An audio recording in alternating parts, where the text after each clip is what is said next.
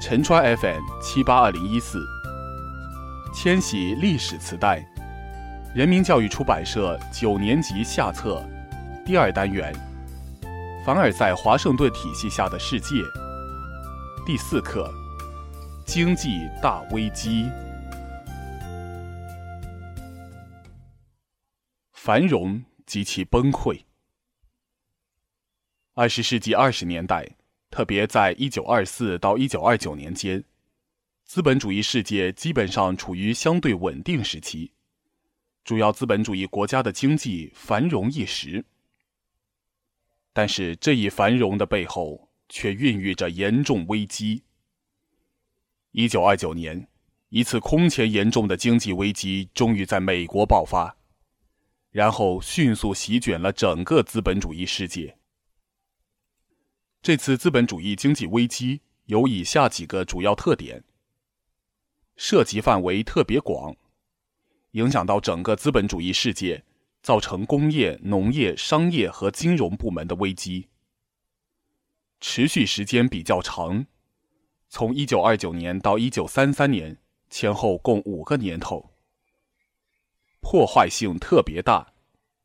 一九三三年与一九二九年相比。整个资本主义世界工业生产下降了三分之一以上，资本主义世界贸易总额缩减了三分之二。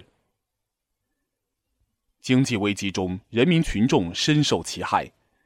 整个资本主义世界的失业工人超过三千万，就业工人的工资大幅度下降，广大劳动人民饥寒交迫，流离失所。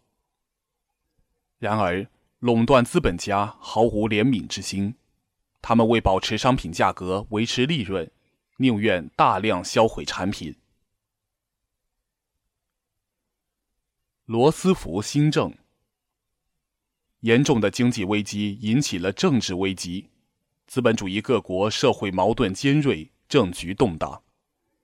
各国资产阶级纷纷寻找出路。一九三三年，罗斯福就任美国总统。为对付经济危机，他一上任就宣布实行新政。实行新政的目的是在资本主义制度内部进行调整，加强国家对经济的干预和指导，以消除经济危机。为此，他采取了几条主要措施。新政的中心措施是对工业的调整。根据《国家工业复兴法》，各工业企业制定本行业的公平经营规章。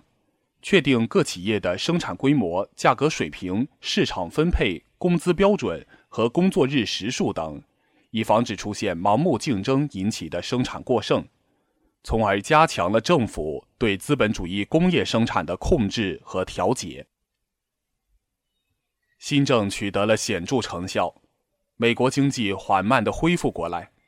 人民的生活得到改善，资本主义制度得到调整、巩固与发展。资本主义国家对经济的宏观控制和管理得到加强，美国联邦政府的权力明显增强。新政在美国和世界资本主义发展史上具有重要意义。